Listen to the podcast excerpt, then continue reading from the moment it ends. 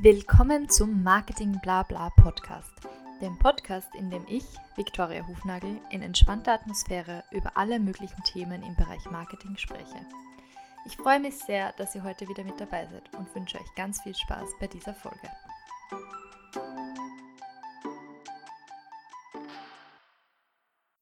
Willkommen zur dritten Folge des Marketing Blabla Podcasts.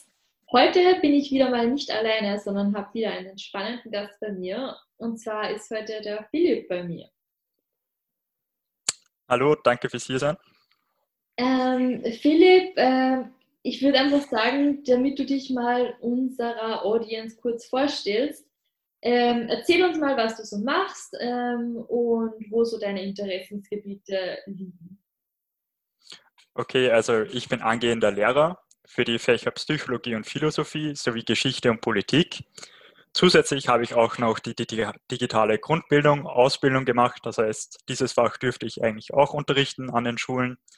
Neben meinem Studium bin ich bei einem Startup-Projekt tätig. Dieses Startup-Projekt könnte man aber auch in den pädagogischen Bereich, sage ich mal, einordnen. Und privat bin ich seit vielen Jahren glücklich in einer Beziehung und leidenschaftlicher Gamer. Ähm, vielleicht, weil du es gerade erwähnt hast, ähm, die, du bist ja Teil von einem Startup und das ist ja so richtig, ähm, ja, sagen wir, eine charakteristische Eigenschaft ähm, der Gen Z. Ähm, nämlich, ich habe das in einer meiner vorherigen Folgen schon gesagt, diese Startup-Mentality und der Hang dazu, gerne neue, also die Welt zu verändern und neue Ideen auf den Markt zu bringen, wirklich einen Impact zu machen, der scheint ja relativ weit verbreitet. Äh, wie denkst du da so darüber? Wie, was hat dich dazu bewogen, ein Startup zu gründen? Ähm, es ist eigentlich lustig, dass du das ansprichst, weil unser, unsere Beweggründe, also der von mir und meinen Kollegen, war eigentlich wirklich, dass wir etwas in unserem Bildungssystem, also in Österreich, ändern wollten ist das auch mittlerweile noch immer. Ähm, ich glaube, das Schwierigste einfach bei, dem ganz, bei so einem Projekt wie einem Startup ist einfach, dass man wirklich am Ball bleibt, dass man die Motivation nicht zwischendurch verliert, weil es kommen immer wieder schwierige Phasen auf einen zu. Aber ja, ich kann es eindeutig verstehen, warum man sich selbstständig machen will, warum man etwas verändern will in dieser Welt. Und ich kann nur jedem empfehlen, seine Träume in dieser Hinsicht zu verfolgen und einfach ins kalte Wasser zu springen. Alles klar, wie sehen das, wie kam es dazu grundsätzlich? Ähm, ich glaube, du hast mir mal erzählt, das kommt von einem Uni-Projekt, oder? Äh, ja, genau, ohne dass ich jetzt äh, viel zu ins Detail greifen möchte.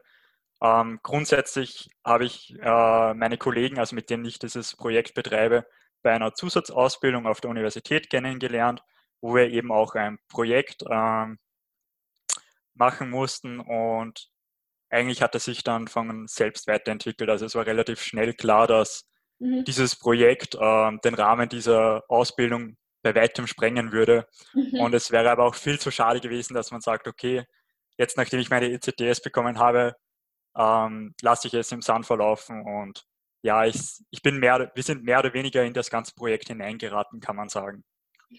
Ich glaube, so geht es vielen. Also das ist so die, die Story, die man oft hört, wenn man mit Startup-GründerInnen spricht.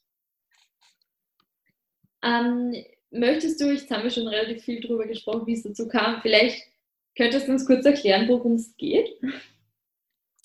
Ähm, in einem Satz vielleicht zusammengefasst, wir sind dabei, eine Plattform aufzubauen, die es ermöglicht, dass Lehrerinnen und eigentlich im Grunde genommen alle Pädagogen ihre Unterrichtsmaterialien, die sie bis jetzt äh, analog vorbereitet haben, zu digitalisieren und mit anderen Lehrerinnen und anderen Pädagogen in ganz Österreich zu teilen. Mhm. Zusätzlich bietet unsere Plattform, sage ich einmal, auch noch die Möglichkeit einer persönlichen Cloud für Unterrichtsmaterialien. Ähm, spezieller gesagt in lehrplanbezogenen Kategorien auch. Also unsere Plattform würde das Problem lösen, wie es ja oft vorkommt in den Mittelschulen, dass ich Fremdfach unterrichten muss dass ich geeignetes Material für mich finde, auch wenn ich jetzt kein Experte in diesem Unterrichtsfach bin. Und die, die, die Zukunftsvision wäre, dass man direkt auf unserer Plattform digitale Unterrichtsmaterialien oder Konzepte gestaltet und gleich mit den Schülerinnen teilt oder mit Kolleginnen. Mhm. Ähm, Fremdfachunterricht, vielleicht nur für unsere Hörerinnen, bedeutet, dass man ein Fach unterrichten muss, das man jetzt nicht direkt studiert hat. Also in deinem Fall wäre das jetzt was, was nicht Geschichte oder ähm, Psychologie ist, richtig? Genau, aber wie gesagt, nur an den Mittelschulen und es, ähm, sage mal, betrifft auch nur unter Anführungszeichen Nebenfächer. Also bei den Hauptfächern darf man nicht Fremdfach unterrichten. Ah, okay, alles klar.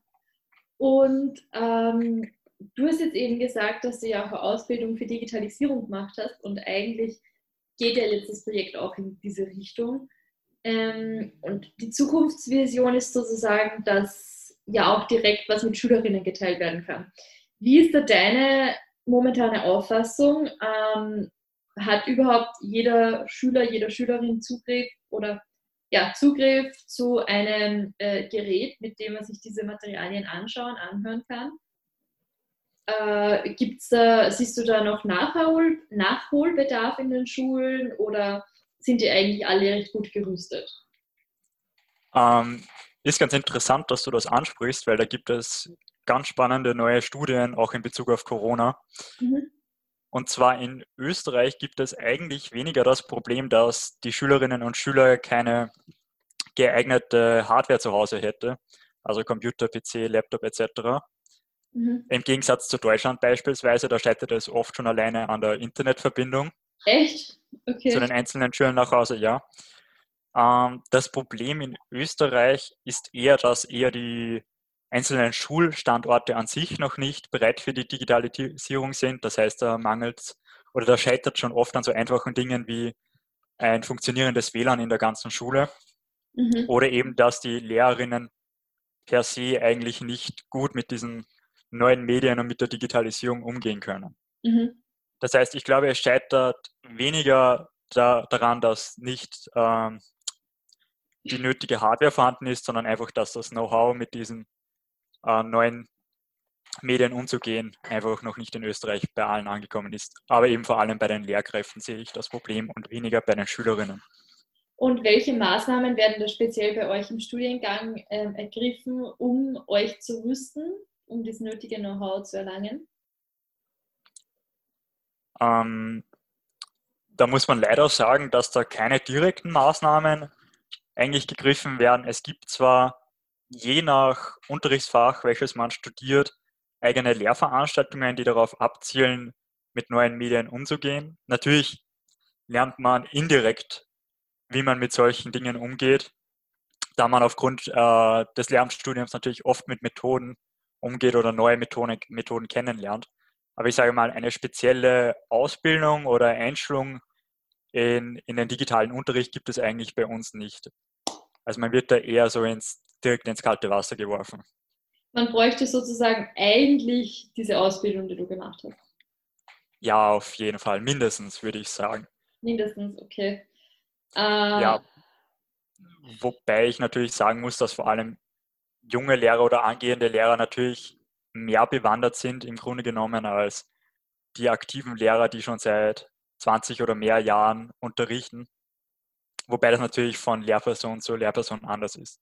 Lehrerinnen, die natürlich immer auf dem neuesten Stand bleiben, egal sei es jetzt neue Medien oder Unterrichtsmethoden, die haben sich natürlich auch mehr oder weniger angepasst an die neue Situation. Aber es gibt natürlich noch leider immer noch Lehrerinnen, die sich vehement gegen digitalen Unterricht wehren. Was mich eben wundert, ist, dass ähm, da es noch keine richtigen Fortbildungen gibt, weil so aus meiner Schulzeit weiß ich noch, dass ja Lehrerinnen immer so eine gewisse Zeit im Jahr auf Fortbildungen verbringen. Und aus meiner Sicht, das wäre doch das erste Thema, das man dort besprechen könnte, Digitalisierung. Ja, es gibt sicher die eine oder andere Fortbildung, die Lehrerinnen absolvieren können. Und du hast richtig gesagt, die Lehrerinnen müssen eigentlich auch jährlich diverse Fortbildungen absolvieren. Die Sache ist halt, es, die Eigenverantwortung ist die Verantwortung liegt im Endeffekt trotzdem bei den einzelnen Lehrpersonen. Wenn ich mich vehement dagegen wäre, dass ich mich mit diesen Themen beschäftigen, werde ich auch keine Fortbildungen in diesem Sinne besuchen oder absolvieren. Absolut. Nein, stimme ich eh komplett zu. Ähm, in diesem Podcast geht es ja auch hauptsächlich darum, beziehungsweise in der ersten Staffel, ähm, darum, dass wir uns die Zielgruppe Gen Z mal genauer ansehen. Und zu dieser Zielgruppe gehören ja du und ich, aber genauso die Schülerinnen, die du jetzt dann unterrichten wirst oder bereits unterrichtest im Praktika. Ähm, und von dem her finde ich es eigentlich so spannend, weil es ist zwar, also ich habe das in einer vorherigen Folge auch schon angesprochen, es ist zwar eine Generation, also man spricht immer von der Gen Z, aber es gibt ja doch relativ große Unterschiede schon wieder, weil eben diese die Technik so schnelllebig ist. Von dem her wirst du wahrscheinlich einen anderen Zugang zu, ähm, ja, zum Internet grundsätzlich haben, zu Apps, ähm, als jetzt zum Beispiel deine Schülerinnen. Ähm, und wenn hier schon so ein großer Unterschied ist, dann stelle ich mir das ja noch mal viel krasser vor, wenn ähm, zum Beispiel Lehrpersonen, die schon, sagen wir, 50 sind und jetzt nicht direkt mit ähm, ja, Internet aufgewachsen sind, also keine Digital Natives sind, und die dann mit diesen Schülerinnen im, im äh, Unterricht sind. Äh, wie siehst du da zum Beispiel die Rolle der Lehrkräfte, ähm, was Aufklärung über die Gefahren des Internets angeht oder um den verantwortungsbewussten Umgang damit? Ja, ich finde, dass eigentlich jeder Lehrer oder jede Lehrerin die Aufgabe hätte, in ihrem Unterricht diese Themen zu behandeln. Ich bin der Meinung, man könnte eigentlich in jedem Unterrichtsfach das irgendwie einbauen. Ich meine zum Beispiel in meinen Fächern Geschichte und Politik ist es natürlich naheliegend, dass man beispielsweise Social Media kritisch beleuchtet oder dort diverse Aussagen von Politikern oder Influencern beleuchtet. Aber ich glaube, das kann man eigentlich in jedem Fach machen. Und ich glaube, es gehört einfach zu der Grundaufgabe einer Lehrperson, immer auf dem aktuellsten Stand zu bleiben und mit, dem, äh, mit der Zeit zu gehen und auch diese Dinge auf jeden Fall zu behandeln. Also ich glaube, ein Unterricht, wo man sich nicht auf diese Dinge fokussiert, ist einfach nicht mehr modern und nicht mehr angebracht in mhm. unseren Schulen. Was sind so die Themen, die du deinen SchülerInnen mal mitgeben möchtest? Äh, in Bezug auf Digitalisierung ist es mir natürlich wirklich äh, wichtig, dass vor allem der kritische Umgang mit diesen Medien beigebracht wird, auch der verantwortungsbewusste Umgang, sei es jetzt, dass man jetzt über Social Media beispielsweise mehr Schaden anrichten kann, als es einem direkt bewusst ist, mhm. oder dass man seine eigenen Daten nicht so einfach hergeben sollte, wie es leider oft gemacht wird. Das geht natürlich gleich wieder mein, mit meinem anderen Unterrichtsfach einher mit Psychologie und Philosophie. Mhm. Was machen Social Media rein psychologisch mit uns? Welche Auswirkungen hat natürlich Aussagen oder diverse Einflüsse auf mich und auf andere in diesen Medien. Aber auch, da spielt natürlich wie auch überall im Leben die Philosophie mit, was ist richtig und was ist falsch in diesem Kontext. Was sollte ich im Internet machen, was sollte ich nicht machen. Da sind viele Themen eigentlich aktuell. Es gehören ähm, neben Datenschutz und kritischen Umgang gehören auch direkt der Themen angesprochen, die oft eher totgeschwiegen werden, sei es jetzt Pornografie zum Beispiel oder Gewalt in Videos oder im Internet und so weiter. Da gibt es irrsinnig viele Thematiken, die man als Lehrer besprechen kann oder als mhm. Lehrerin. Ich glaube, man sollte sich da auch etwas fokussieren, ähm, worauf man selber auch viel Wert legt im kritischen Umgang mhm. mit diesen Medien.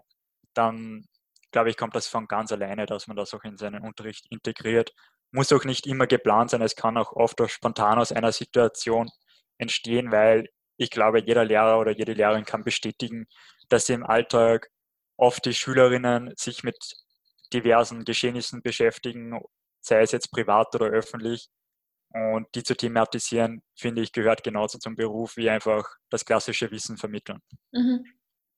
Ja, eigentlich ist es ja perplex, dass man äh, gewisse Themen tabuisiert und im Unterricht nicht bespricht, obwohl ja eben die SchülerInnen sowieso Zugriff drauf haben ähm, durchs Internet. Ja. Da ist es besser, eben einen verantwortungsvollen Umgang damit zu, weiterzugeben. Ähm, was ich natürlich auch speziell jetzt spannend finden würde, weil wir ja einen Marketing-Podcast haben, ist, ähm, wie siehst du zum Beispiel, also was ist deine Meinung da dazu, wenn SchülerInnen ähm, Werbung gezeigt bekommen auf jetzt Social Media Plattformen? Ähm, wie, was würdest du da deinen Schülerinnen mitgeben? Ich glaube, wichtig ist einmal grundsätzlich zu verstehen, warum bekomme ich diese Werbung, warum mhm. sehe ich diese Werbung im Sinne von, wie funktionieren diese typischen Algorithmen, die solche Websites oder diese Unternehmen verwenden. Ähm, natürlich gehört auch dazu, dass man sich abgrenzt von Werbungen. Das geht jetzt auch wieder in Richtung Psychologie. Wie arbeiten Werbungen an sich? Das muss auf jeden Fall behandelt werden. Und das Ganze spielt dann auch in Richtung Konsum. Brauche ich diese Produkte, die mir dort angezeigt werden? Wie entstehen solche Trends? Was mhm. passiert in, mit einer Person, die sich äh, gegen solche Trends wehren, in, in Gruppen zum Beispiel? Mhm. Ja, Stichworte sind natürlich immer Marken. Was ist dieser typische Markentrend? Was ist, wenn ich mich dagegen wehre? Was passiert mit mir etc.? Also ich glaube, da gibt es so viele Blickwinkel, die man beleuchten kann und auch sollte auf jeden Fall. Mhm.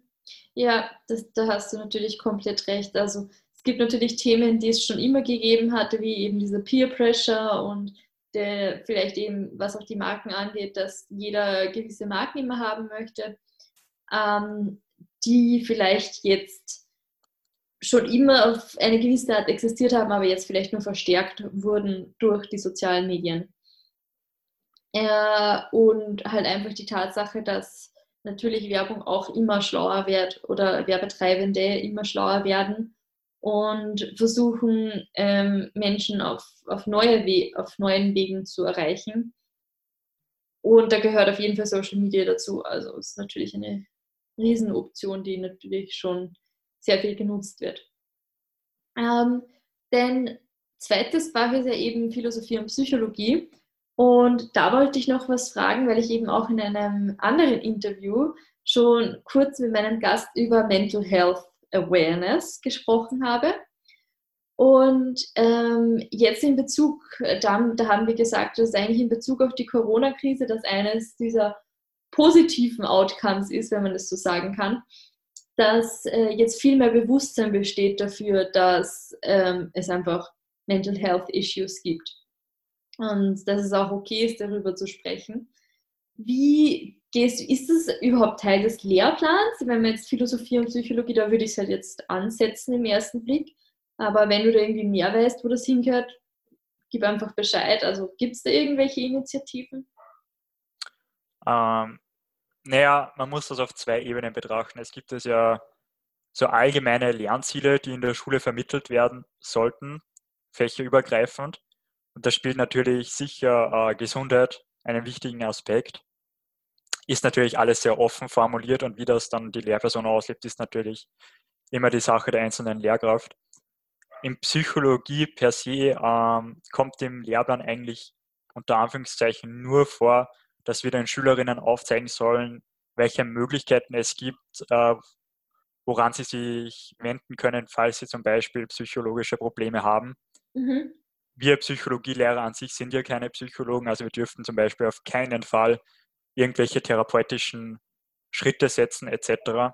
Mhm. Was natürlich besprochen wird, auch im Psychologieunterricht, sind natürlich, ich sage jetzt mal auch wieder unter Anführungszeichen, die typischen psychologischen Krankheiten.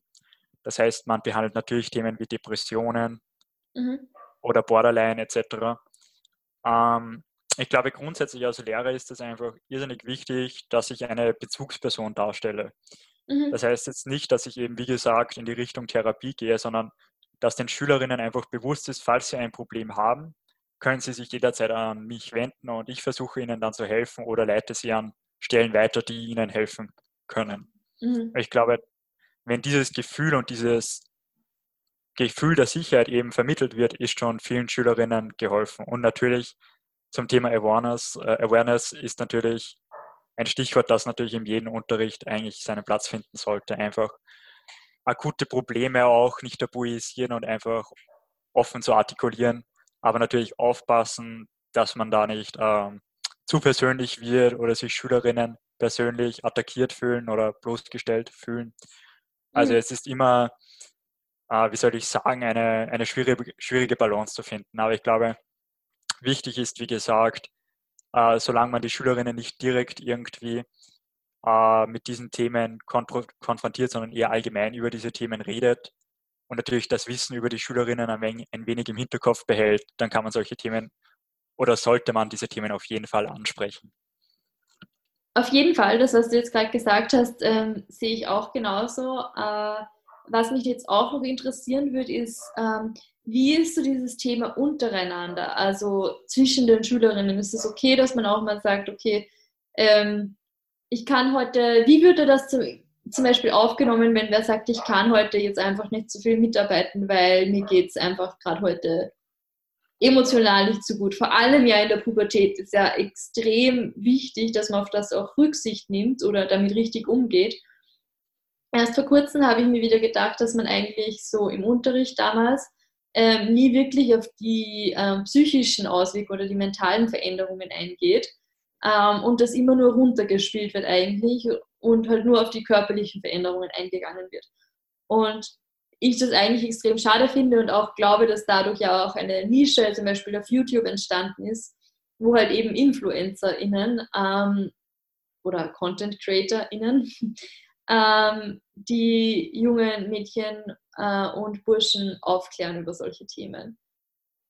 Ähm, also würdest du sagen, es ist ein Gesprächsthema unter, untereinander? Ich habe nämlich das Gefühl, dass oft bei der Gen Z, ähm, vor allem beim jüngeren Anteil, schon viel mehr Akzeptanz und Awareness dafür da ist. Alleine schon, wenn ich mir das Verhalten auf TikTok anschaue, ähm, wo natürlich lustige Sachen behandelt werden, aber auch extrem in diese Richtung Awareness und sich selbst nicht zu so ernst nehmen, aber auf der anderen Seite halt auch, ähm, also die andere Seite sich selbst nicht zu so ernst nehmen und auf der, auf der anderen Seite eben, dass man über so äh, Mental Health Topics spricht.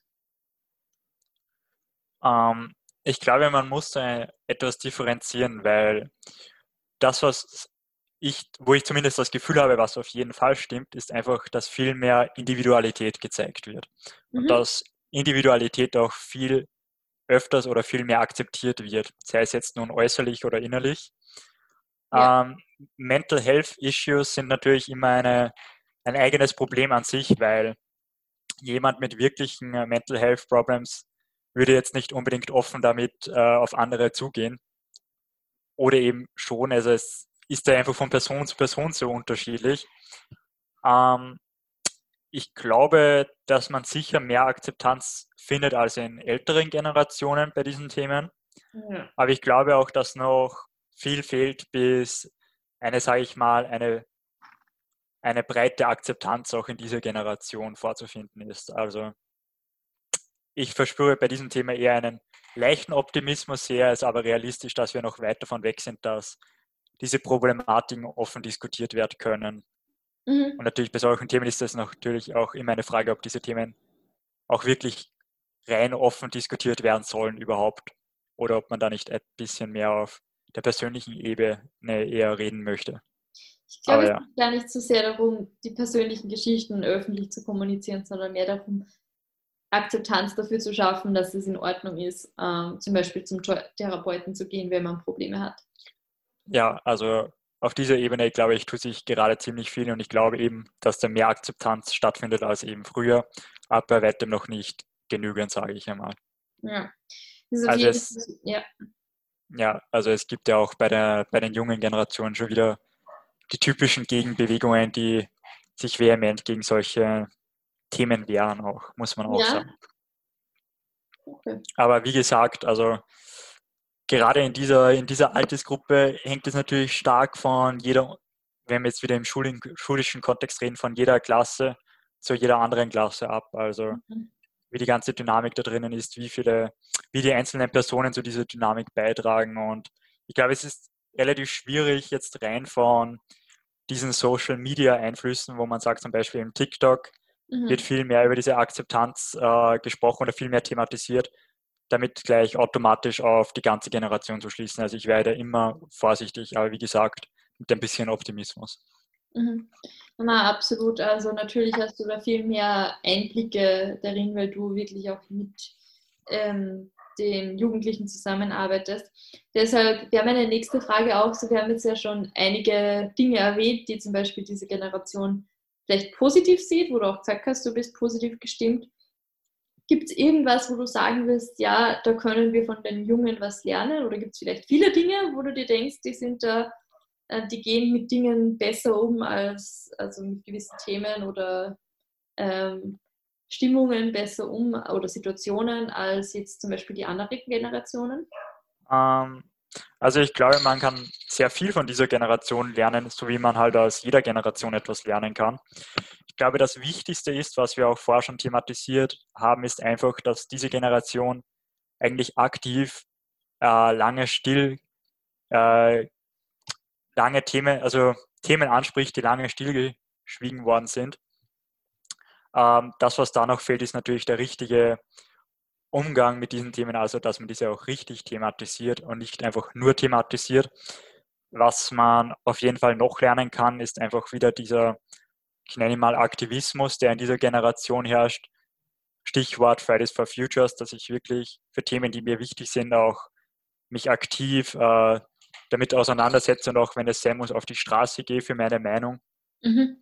Natürlich gehört solch, gehören solche Projekte auch immer kritisch beleuchtet und wie gesagt, es gehört immer der kritische Umgang äh, mit dazu.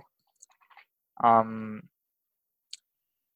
ja, ich glaube, das wären eigentlich die wichtigsten Punkte, finde ich, wodurch, mhm. was wir von dieser Generation speziell lernen können. Und natürlich, jetzt fällt mir gerade noch ein, dass ich äh, immer auf dem neuesten Stand bleibe und mich auch mit neuen Technologien und mit neuen Trends beschäftige. Ich glaube, da sind die jungen Generationen nochmal viel aktiver und viel, das ist das Ganze viel selbstverständlicher als bei uns oder bei unseren Elterngenerationen. Das denke ich mir auch. Also ich sehe allein in meinem Umfeld schon, dass viele Leute jetzt nicht mehr auf TikTok gehen wollen, weil sie sagen, ah, ich meine, es ist Instagram, ich möchte mich jetzt nicht umgewohnen, das ist nur was für Jüngere. Ähm, also eigentlich genau das, was man von den Älteren über Instagram hört. Ähm, und wer weiß, was dann danach kommt. Aber genau deshalb ist es ja so wichtig, da ähm, dran zu bleiben und irgendwie immer wieder mitzugehen, weil ich finde, es fördert halt auch extrem das Verständnis für die anderen Generationen. Ja, auf jeden Fall. Lass uns vielleicht noch mal genauer auf deine Fächer eingehen. Ähm, es ist ja, ich habe in einer vorherigen Folge, ich glaube, ich sage das jetzt schon zum fünften Mal heute, ähm, schon erwähnt, dass die Gen Z zum Beispiel nicht mehr von 9-11 geprägt wurde, was ja die Generation, äh, die ältere Generation, ausgemacht hat, wo du auch immer wieder hörst, ich weiß genau, wo ich war zu dem Zeitpunkt alles. Ähm, und was auch ja halt ein richtig einschneidendes Erlebnis in der Weltgeschichte war. Ähm, welche geschichtlichen Ereignisse, um eben ein bisschen Bezug zu nehmen darauf, ähm, was deine Fächer betrifft, ähm, haben deiner Meinung nach die Gen Z geprägt? Äh, ist ganz lustig, dass du das ansprichst, weil ich hatte vor einigen Wochen eine Diskussion mit einem Kollegen, der eben in einem Praktikum erstaunt war, dass die Schülerinnen keinen direkten Bezug mehr jetzt eben zu 9-11 haben mhm. und der sich noch eben speziell daran erinnern konnte, was äh, an diesem Tag geschah oder wo er an diesem Tag war. Mhm. Ähm, ich persönlich glaube, dass sehr prägend für diese Generation sind auf jeden Fall die Flüchtlingskrise 2015 mhm.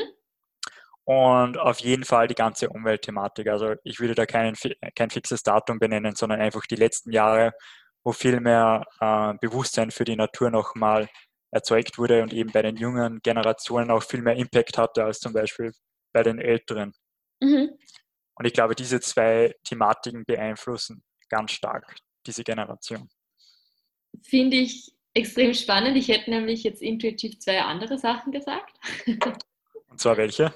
Also die Dinge, die du erwähnt hast, ja, auf jeden Fall auch. Ähm, mir fallen jetzt eher negative Dinge ein, nämlich ähm, die, der Terrorismus ähm, in den verschiedenen Ländern seit 2015 in Europa also jetzt speziell auf Europa bezogen natürlich, das kann man sowieso auf, auf andere Kontinente nicht so umlegen direkt, weil mhm. ähm, ich einfach glaube, dass diese ähm, ja, Attentate in London, in Paris, in Deutschland, jetzt kürzlich in Wien, ähm, auch extrem diese Generation beeinflussen werden, das ist das Erste. Und das Zweite ist die Corona-Krise jetzt gerade. Ja, das stimmt natürlich. Also die Corona-Krise wird sicher sehr prägend sein und natürlich die Thematik des Terrors auf jeden Fall auch. Ähm, ich hatte die Frage eher so verstanden, was sie bis jetzt sehr geprägt hat. Und natürlich, mhm. Corona wird sich erst zeigen, in welcher Form sie diese Generation mhm. prägt. Und vor allem die nächste Generation darauf nochmal prägen wird. Mhm. Aber ja, ich stimme dir natürlich vollkommen zu. Da, es gibt natürlich x Thematiken, die, die diese Generation beeinflusst haben, so wie bei jeder Generation. Ja, ich, ich weiß nicht, ob es da, mir hat zum Beispiel ein äh, Freund kürzlich erzählt, dass ähm, sie direkt im Studium, ähm, okay, er studiert eben, wie, wie gesagt, Psychologie, ähm, dass sie direkt im Studium ähm, in der darauffolgenden Vorlesung ähm, das Attentat von Wien thematisiert haben und ähm, speziell darüber gesprochen haben, wie mit Satire und mit Humor damit umgegangen wird, was, wo wir uns einig waren, eigentlich ein sehr mutiger Schritt ist der Vortragenden, das direkt zu thematisieren, direkt danach. Äh, und ich denke, das ist auch extrem schwierig für Lehrkräfte, da einen richtigen Umgang, wenn es sowas gibt, mit Terror ähm, zu pflegen oder den SchülerInnen auch was mitzugeben, was ihnen irgendwie nützt im Umgang damit, weil ich glaube, für viele von uns einfach noch kein richtiger Weg dafür besteht oder kein, weiß nicht, Best Practice. äh, oder wie siehst du das? Hast du dir da schon Gedanken darüber gemacht? Äh, ja, ich habe mir natürlich schon Gedanken über diese Themen gemacht, weil gerade im Geschichteunterricht sollte man so Themen wie Terroranschläge natürlich behandeln. Äh, ich denke ja zum Beispiel an so, so extremi äh, extremistische Anschläge oder Attentate, auch so wie in Frankreich kürzlich bei dem äh, Geschichtelehrer, der eine mhm. Karikatur mhm. gezeigt hat. Das ist natürlich ein Thema, was gerade uns Geschichtelehrer und Lehrerinnen natürlich sehr beschäftigt. ja, äh, da überlegt man, es ist, ja, man überlegt sich halt wirklich trotzdem, ob man dann überhaupt noch eine Karikatur in dieser Form herzeigt oder auch nicht. Absolut, ähm, macht eigentlich den, den Unterricht schon fast ein bisschen gefährlich. Ja, aber ich bin der Meinung, gerade in einem aufgeklärten Land gehören Karikaturen eigentlich auch dazu, ähm, eben Bewusstsein für manche Thematiken zu erzeugen, sei es jetzt Religionen oder sei es ähm, irgendwelche Auseinandersetzungen in anderen Lernen oder eben Politik. Und ähm, oft glauben, beispielsweise wenn wir jetzt kurz beim Thema Religion bleiben, dass Religionen eben von Kritik ausgeschlossen werden dürfen, ist mhm. aber nicht so.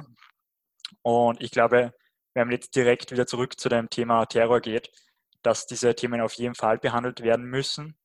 Ich glaube, es ist auch wichtig, dass man mit, diesen, mit den Schülerinnen offen über diese Themen redet, weil alles, was nicht artikuliert wird, alles, was nicht diskutiert wird, wird natürlich von den Schülerinnen im Hinterkopf verarbeitet Mhm. Und ich glaube, das Wichtigste dabei ist einfach, dass man möglichst objektiv bleibt, möglichst sachlich, möglichst natürlich auch menschlich mhm. und dass man einfach auf einer, sage ich mal, respektvollen Ebene mit diesen Themen umgeht. Beispielsweise jetzt wieder zurück zum Beispiel zu den Karikaturen. Es macht einen irrsinnig großen Unterschied, ob ich jetzt einfach eine kritische Karikatur herzeige, die natürlich auch äh, etwas vermitteln soll, oder ob ich eine überzogene eigentlich schon beleidigende Karikatur zu diversen Themen herzeige. Und ich glaube, da gehört es einfach zur Professionalität einer Lehrkraft, dort die richtige Balance zu finden. Mhm. Ich, ja, definitiv.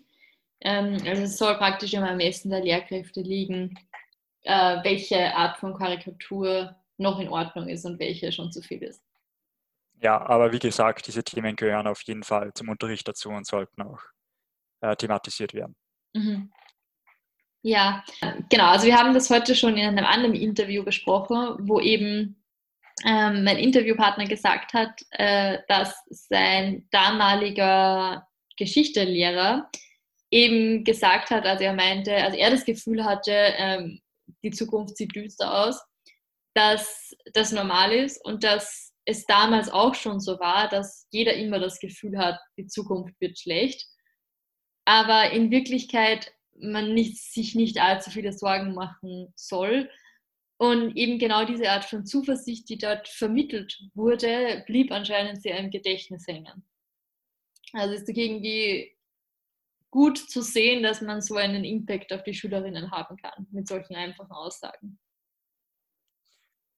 Ja, ich finde es auch irrsinnig wichtig, dass man so einen gewissen Hoffnungsgedanken den Schülerinnen an sich mitgibt egal in welchem Fach natürlich. Also natürlich sollte man Themen immer kritisch beleuchten und auch wenn manche Themen etwas pessimistischer sind, diese auch nicht unbedingt schönreden, aber es gehört zu einer Grundaufgabe der Lehrkraft dazu, dass man einfach auch ähm, eben Hoffnung vermittelt, weil im Endeffekt sind wir verantwortlich oder haben eine große Verantwortung für die kommenden Generationen. Und ich glaube, es wäre mehr als fehl am Platz, diese Generationen schon pessimistisch in die Welt zu schicken, also wenn sie die Schule verlassen.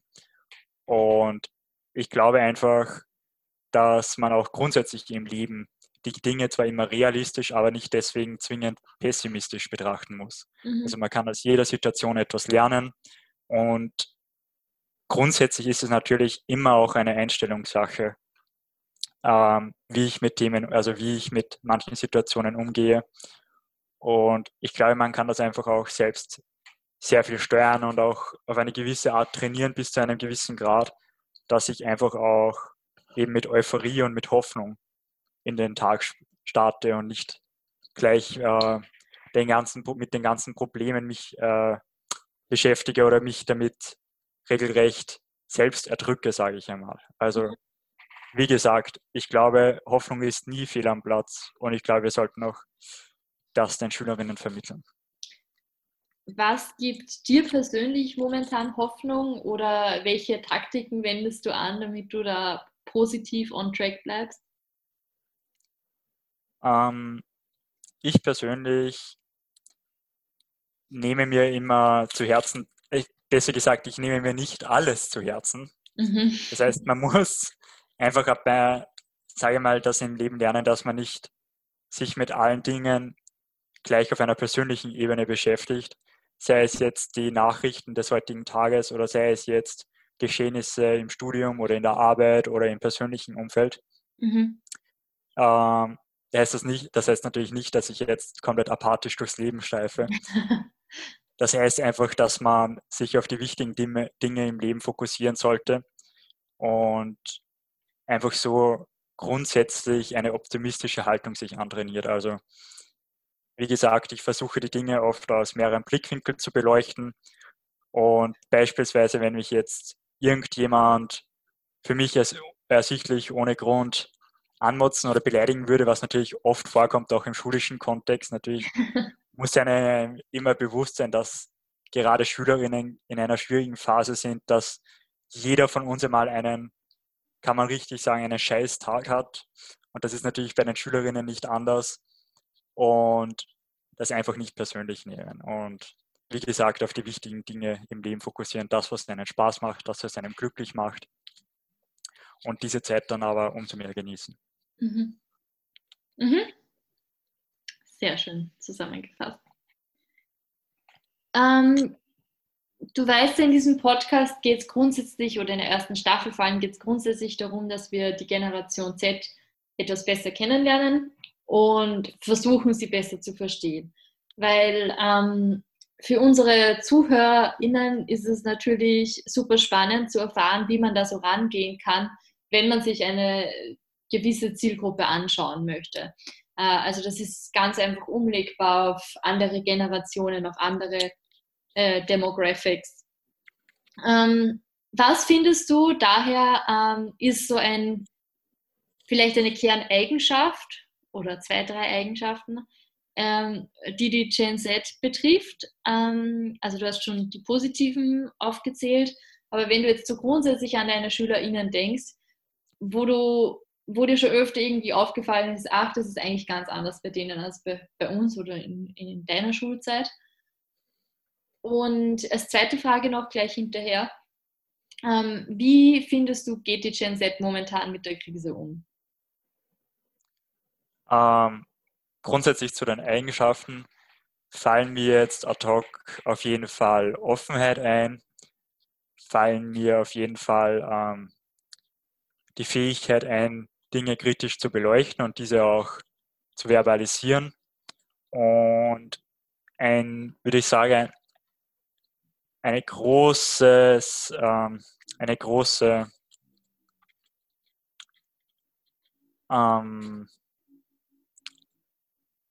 ich glaube, ihnen ist einfach auch der Wert Fairness sehr wichtig. Also ich glaube, Fairness spielt im Alltag dieser Generation eine große Rolle in vielen Bereichen. Mhm. Inwiefern?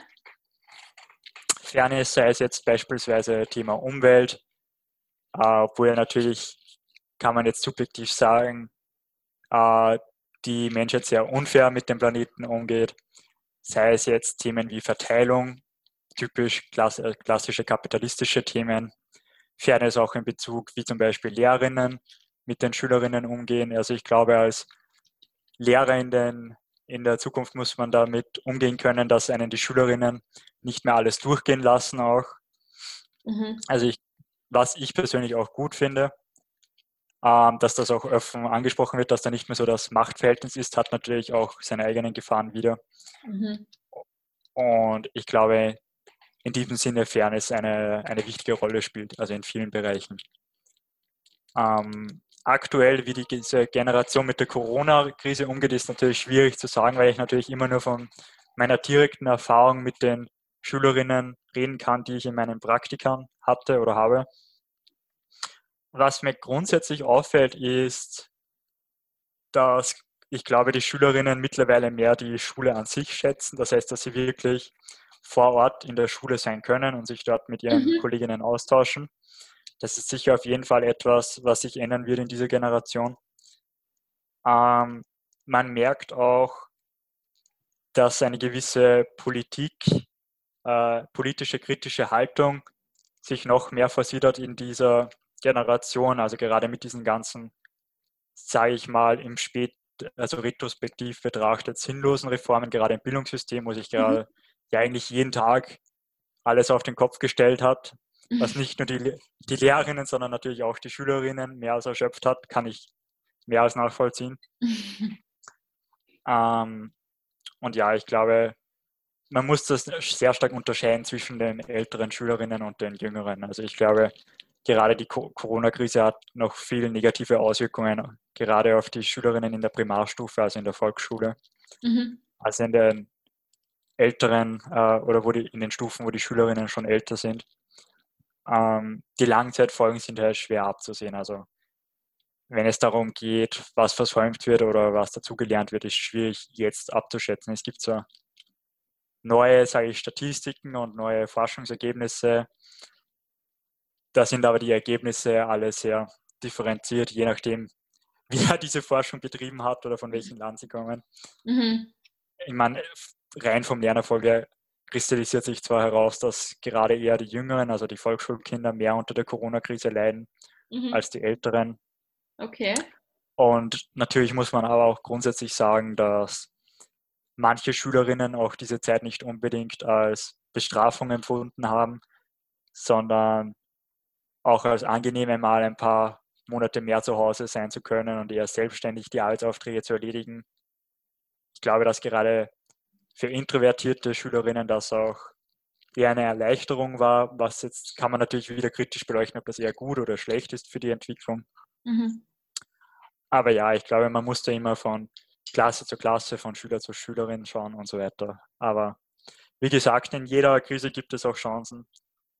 Aber denkst du, dass dieses Entspannen oder zu Hause arbeiten auch im zweiten, unter Anführungszeichen, Lockdown jetzt noch anhält? Äh, weil ich dachte, dass das mehr so das Gefühl im ersten Lockdown gewesen und im zweiten jetzt nicht mehr so sehr. Ja, wie gesagt, also ich glaube, dass sich mittlerweile Schülerinnen viel mehr auf das Schule gehen freuen, als es vielleicht vor einem Jahr noch war. Und ich glaube auch nicht nur bei den Schülerinnen, sondern auch bei den Lehrerinnen ist das so.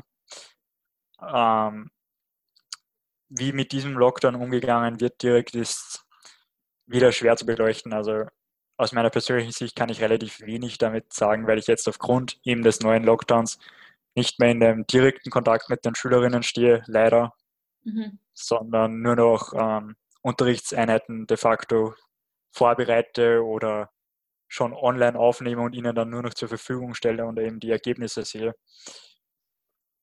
Aber das, was ich mitbekommen habe, ist, dass weder Schülerinnen noch Lehrerinnen auch mit dem zweiten Lockdown zufrieden sind. Mhm. Ja. Jetzt ich von glaub, meinen persönlichen Erfahrungen.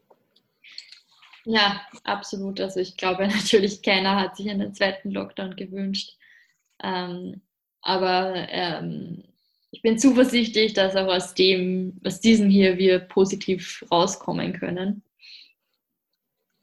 Ähm, Gibt es noch irgendwas, das du jetzt unbedingt noch ähm, den Podcast-ZuhörerInnen mitgeben möchtest, ähm, wenn sie mit der Generation Z kommunizieren möchten. Ähm, irgendwas, was dir jetzt spontan einfällt, was ähm, oder was dir vielleicht auch schon passiert ist, dass du irgendwas gesagt hast oder eingebaut hast in, in deine Präsentationen, das total lustig war oder, oder total gut angekommen ist. Ähm, ja, fällt dir da spontan was ein? Äh, ja, grundsätzlich natürlich diese Generation nicht wie Aliens behandeln, weil du das gerade auch so lustig äh, Nicht wie was? nicht wie Aliens, nicht wie, diese Generation nicht wie Aliens behandeln. Okay. Weil du das gerade auch so lustig formuliert hast, mit wie man mit diesen kommunizieren könnte. ähm, ich glaube, wichtig ist einfach, dass man sich selbst treu ist, dass man sich nicht verstellt, dass man aber trotzdem offen gegenüber den jüngeren Generationen ist, dass man bestmöglich auch auf dem neuesten Stand bleibt, aber nicht zwanghaft auf jeden neuen Trend aufspringt. Also ich glaube, wenn ich jetzt als Lehrer in die Klasse komme und Hey Kids, wie rennt's bei? Habt ihr schon mein neues TikTok-Video gesehen? wird das wahrscheinlich das komplette Gegenteil bewirken, als ich vorhabe. Aber ich, wie gesagt, ich glaube, das Wichtigste ist einfach offen zu sein, ähm, auf einer persönlichen Ebene zu sprechen und einfach auf dem neuesten Stand zu bleiben, so gut wie es geht, aber nicht zwanghaft etwas eben erzwingen. Alles klar, okay. Ja, super. Also auf jeden Fall vielen Dank für die Einblicke in in die Aliens, nein, in die Generation Z, in deine Schülerinnen, in deine Arbeit.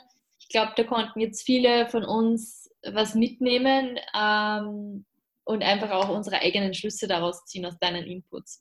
Also danke auf jeden Fall, dass du dir Zeit genommen hast heute.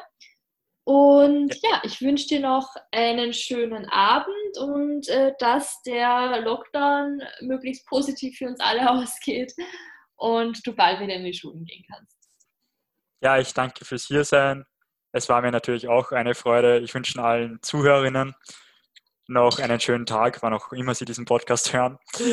Und wie vorher schon besprochen, auch zum Thema Lockdown, einfach optimistisch, optimistisch bleiben und auf die wichtigen Dinge im Leben fokussieren. Und natürlich alles kritisch beleuchten, auch diesen Podcast.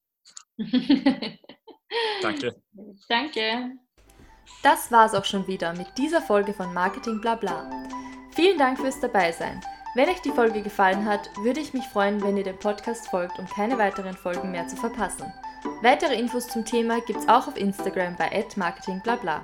Ich freue mich außerdem immer über euer Feedback oder Kommentare. Ganz einfach via Instagram Directs oder via E-Mail an victoria.hufnagel.livest.at. Bis zum nächsten Mal.